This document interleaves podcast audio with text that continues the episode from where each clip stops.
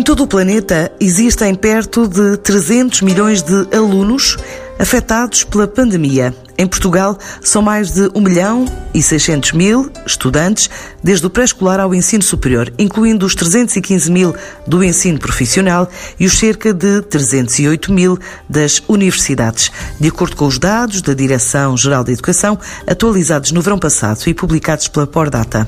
Muitos ainda cumprem o ano letivo em confinamento e o que vai acontecer em setembro, no regresso às aulas, permanece uma incógnita.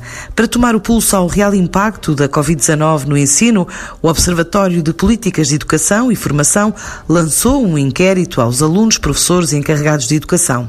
Mas hoje falamos de uma primeira reflexão sobre como as universidades se devem organizar a partir de agora. Maria de Lourdes Rodrigues, reitora do ISCTE e ex-ministra da Educação, identificou pontos fortes e pontos fracos que a crise veio revelar, desde as desigualdades territoriais e socioeconómicas das famílias que se estendem ao acesso a serviços de comunicações, a meios tecnológicos e informáticos, ao déficit de investimento neste domínio nas próprias escolas ou o atraso na transição digital nas próprias empresas e organismos da administração pública. O que é que esta crise se revelou? E ela revelou pontos fracos e revelou pontos muito fortes. E agora o que nós precisamos de, com esses, a identificação dos pontos fortes e com os pontos fracos, encontrarmos caminhos. Porque apesar de toda a incerteza, há muitas certezas que nós temos. Temos as nossas convicções, temos a nossa vontade e aquilo que queremos, temos os nossos valores e o desempenho da nossa missão. E, na minha opinião, é, é a partir desses valores, da missão, daquilo que são as nossas convicções também, pensar o que é que pode ser o futuro. Porque o futuro é construído hoje. O futuro já começou a ser construído, não é alguma coisa que vamos encontrar daqui por um ano ou dois. Não, o futuro vai depender daquilo que façamos hoje.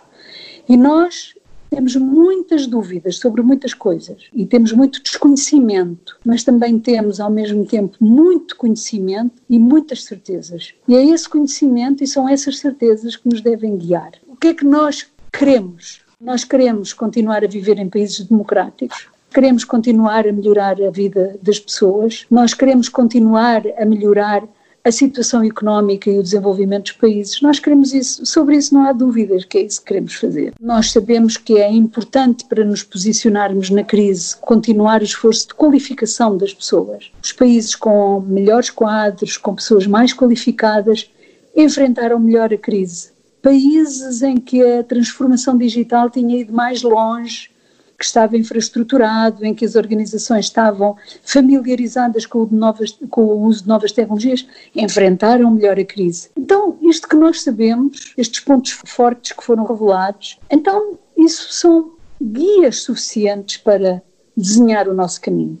Foi esse esforço que eu procurei fazer em relação às universidades pensando sobretudo na minha própria uh, universidade. A falta de professores e de capacitação a nível digital é uma das fragilidades que reforça a ideia da professora quanto à necessidade de continuar a apostar na qualificação. Se o nosso problema principal, o nosso problema do país, vier a ser nos próximos meses o desemprego e a quebra do rendimento das famílias, nós temos que ter medidas de política que nos permitam mitigar o efeito do desemprego e do abaixamento do rendimento das famílias para que os jovens continuem a estudar. Nós sabemos que temos que continuar a escolarizar e a fazer funcionar as escolas. Sabemos que temos que fazer um investimento em tecnologias digitais nas escolas. Sabemos que tratar uma das dimensões da coesão territorial, que é fazer chegar banda larga a todo o país. Computadores, internet em todos os pontos do país. Que não seja a distância territorial, que cria uma distância em relação ao acesso aos bens informacionais e, aos bens eh, educacionais. Mas eu diria que uma das fragilidades que foi revelada com esta crise são de dois tipos.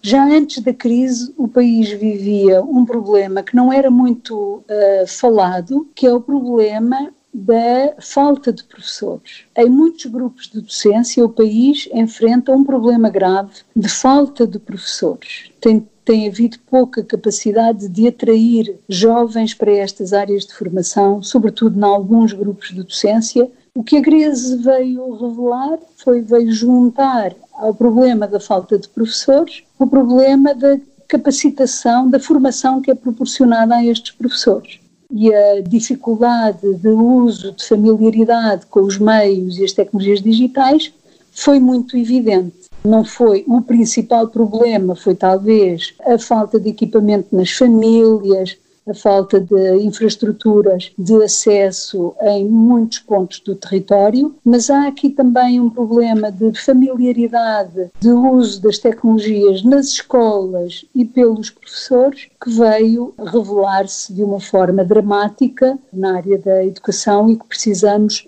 absolutamente de uh, resolver. É necessário, na minha opinião, programas uh, que uh, capacitem as escolas e os professores neste domínio, as famílias, e é como ter estradas, é como ter saneamento e é como ter luz. E hoje tem que haver um movimento para esta nova, esta nova facilidade, digamos assim, que é essencial para se aceder ao conhecimento e à informação. Sem esse investimento e com as escolas encerradas, será muito difícil a recuperação. Na preparação a três meses do novo ano letivo, a grande preocupação é o universo de alunos que ingressa pela primeira vez no ensino superior. Por isso tem de haver medidas específicas e mesmo um plano B.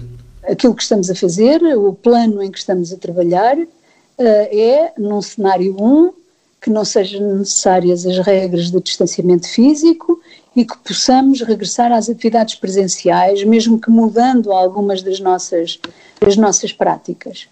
Cenário 2 é termos que manter o respeito pelas regras do distanciamento físico e, nesse caso, as universidades todas perderam muita capacidade. Salas de aula que levavam 40 alunos passam apenas a poder funcionar com para 20 alunos. E aí estamos já a desenhar planos de rotação dos alunos. As aulas serão, em princípio, todas presenciais, ministradas aqui no campus da universidade, e os alunos rotativamente assegurarão aqui a sua presença e participação nas aulas. semana a semana podem ir rodando os turnos. A outra parte dos alunos poderá ficar em casa.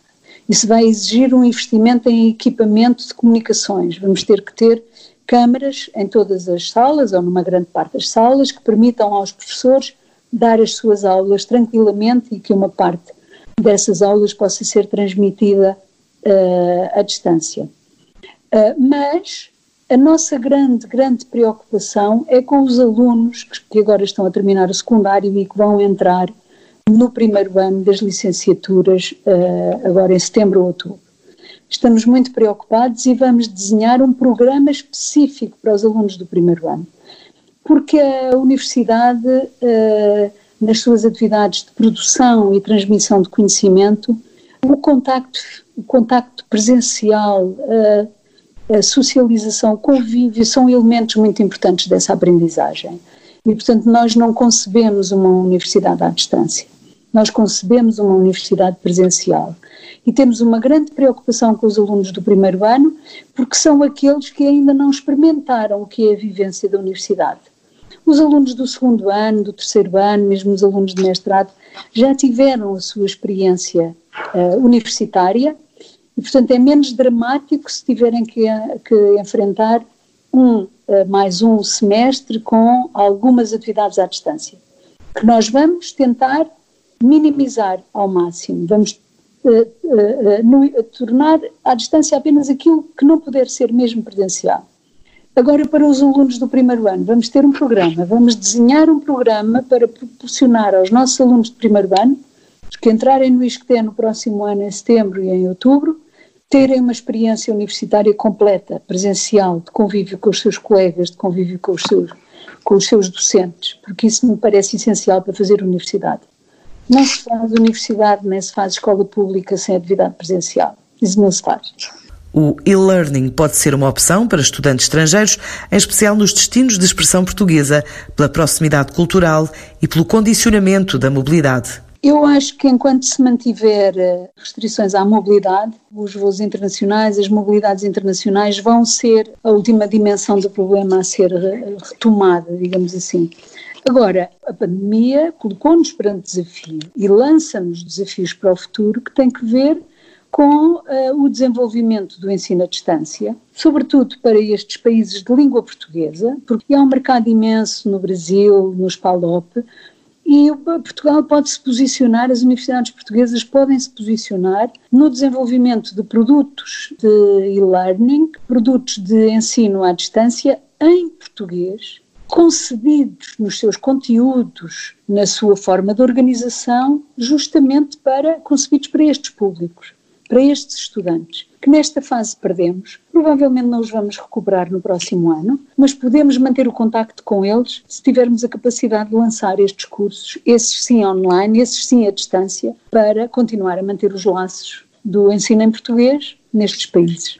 Otimizar recursos e identificar obstáculos para encontrar soluções parece ser o caminho, só depois perceber se a nova realidade vai requerer mais investimento para as universidades. Há, há muitos investimentos que são de organização e de procedimento. Algumas destas novas formas de organizar exigirão talvez mais recursos docentes, exigirão talvez mais recursos tecnológicos, mas não vale a pena pôr, digamos, essas dificuldades como obstáculos. É o contrário, nós temos que saber o que é que queremos fazer para depois identificar que recursos adicionais necessitamos para concretizar esses projetos. Nós não começamos por dizer, ah, para instalar câmaras nas, nas, salas de aula precisamos de não sei quanto de orçamento. Sim, Sim, isso nós vamos saber. Mas a primeira coisa, o primeiro passo é arranjar as soluções e depois otimizá-las nos recursos que são necessários para as concretizar, otimizar essa mobilização de recursos apesar deles não serem abundantes, de enfrentarmos todas as instituições enfrentam muitas dificuldades, apesar disso, acho que o cumprimento da nossa missão exige de nós que façamos o nosso melhor e no caso do ISCTE nós vamos dar o nosso melhor. Uma questão de flexibilidade na reconquista da confiança para as atividades presenciais, já com preparação conquistada durante o confinamento. Há uma coisa que nós já sabemos, é que se for necessário recuar, nós sabemos recuar, porque o recuo já fizemos. Nós, em dois dias aqui no ISCTE, passámos de atividades presenciais a atividades à distância. E é esta flexibilidade que temos que ter. É, e também esta consciência e esta disposição para aceitar que pode haver recuos. E se houver recuos, nós sabemos como recuar. Hoje sabemos como recuar, certamente melhor do que há três meses. E, portanto, acho que esse não é o nosso problema. O nosso problema é ganhar confiança para iniciar as atividades presenciais e desenvolver as atividades presenciais com esta consciência de que não vão ser totalmente iguais ao que foram no passado, porque temos que fazer adaptações, se houver necessidade de recuo. Sabemos também como fazer, e se depois for necessário retomar, também sabemos como fazer. Agora, as instituições de ensino superior e as instituições de investigação revelaram ser instituições absolutamente fundamentais para esta crise e para qualquer outra crise porque não for o esforço feito pelo país na formação de quadros, não fosse esse investimento feito ao longo de décadas, e tínhamos estado pior. Não fosse o esforço feito na formação de quadros para as empresas, tínhamos sobrevivido pior. E, portanto, uma lição, desde logo, a tirar imediata e que dá um grande conforto e uma grande perspectiva de futuro às instituições de ensino superior é que precisamos de continuar a fazer esse trabalho. Mas também foi extraordinária a forma como as instituições de investigação reagiram imediatamente. E isso foi fácil porque porque estava lá o conhecimento, estavam lá os investigadores. O país tinha feito o investimento que permitiu avanços notáveis e no momento em que é necessário faz-se um clique e a mobilização é total e foi uma mobilização extraordinária. Eu devo dizer que tive um grande orgulho na forma como as instituições científicas e de ensino superior reagiram. Uma coisa que nos deve inspirar muito para o futuro. No interior do país, boa parte dos alunos do ensino superior são de comunidades estrangeiras e há uma intenção de tornar os politécnicos com Covid zero. Tornar as instituições Covid-free. Ter programas específicos de alojamento em articulação com as autarquias e com as comunidades intermunicipais liderar projetos de investigação aplicada que incluam esses mesmos estudantes eh, em metodologias pedagógicas ativas é essencial para conseguir atrair esses estudantes, tornar as regiões mais competitivas, os territórios mais coesos e aumentar a inclusão social. Pedro Dominguinhos é o novo presidente do Conselho Coordenador dos Institutos Superiores Politécnicos e define prioridades estratégicas para o próximo biênio A primeira passa pelo contributo para o reforço da qualificação da população portuguesa. Tem sido feito um esforço significativo na formação inicial, ao nível das licenciaturas e mestrados, mas, sobretudo, na população ativa há uma longa uh, carência de uh, formação. Isso significa uma aposta muito clara naquilo que serão os mestrados profissionalizantes, as pós-graduações, mas, sobretudo, o reforço dos cursos técnicos superiores profissionais. Apesar de mais de 25 mil jovens nos últimos cinco anos terem aderido a esta nova formação, importa, sobretudo, junto da população ativa, incrementar esses níveis de formação. Um outro público-alvo essencial eh, radica nos jovens provenientes do ensino secundário de dupla titulação, especialmente do ensino profissional. Apenas cerca de 20% desses jovens prossegue para o ensino superior. Desta forma, o Conselho Coordenador, através dos Politécnicos, dará uma resposta significativa naquilo que será a abertura de vagas para estes jovens. Grande prioridade relaciona-se com a necessidade de aumentar a investigação aplicada. Para reforçar a credibilidade do ensino e do país no exterior e também de atrair pessoas para o interior de Portugal, os politécnicos podem dar um contributo ao aumento da competitividade dessas regiões. Importa aumentar a competitividade das diferentes regiões do país, sobretudo de menor densidade populacional. Os últimos anos têm demonstrado de uma forma inequívoca o contributo que os politécnicos têm dado para o reforço da competitividade desses territórios para a atração do investimento direto, quer seja nacional, quer seja estrangeiro, e para a qualificação dessas mesmas populações. Isso tem contribuído também para a atração de jovens, sobretudo estrangeiros. Os últimos anos têm demonstrado uma capacidade de atrair jovens, sobretudo dos países de língua oficial eh, portuguesa, e a recente aprovação de um projeto compete para 14 politécnicos no valor de mais de 1,5 milhões de euros vem reforçar essa mesma atratividade internacional. Esta pandemia tem demonstrado a necessidade inequívoca do aumento das qualificações. Neste sentido, os politécnicos desempenham um papel essencial na requalificação das eh, pessoas afetadas pelo desemprego ou pelo layoff. Programas específicos ao nível das competências digitais desempenharão um papel essencial para que estas pessoas tenham uma capacidade de integração o mais rapidamente possível no mercado de trabalho. Também ao nível da investigação aplicada, com um conjunto de programas no âmbito dos programas operacionais regionais, os politécnicos posicionar-se-ão para reforçar a competitividade empresarial, para aumentar as exportações e também para atrair investimento. O programa Upskills Digital Skills and Jobs, em parceria com o IFP e a APDC, é um exemplo muito claro de como os politécnicos estão já a desempenhar um papel essencial na requalificação de jovens à procura do primeiro emprego ou então de desempregados que querem uma segunda oportunidade para as suas carreiras profissionais. O momento é de trabalhar soluções para ultrapassar a falta de alunos previsível pelo impacto da pandemia no próximo ano letivo.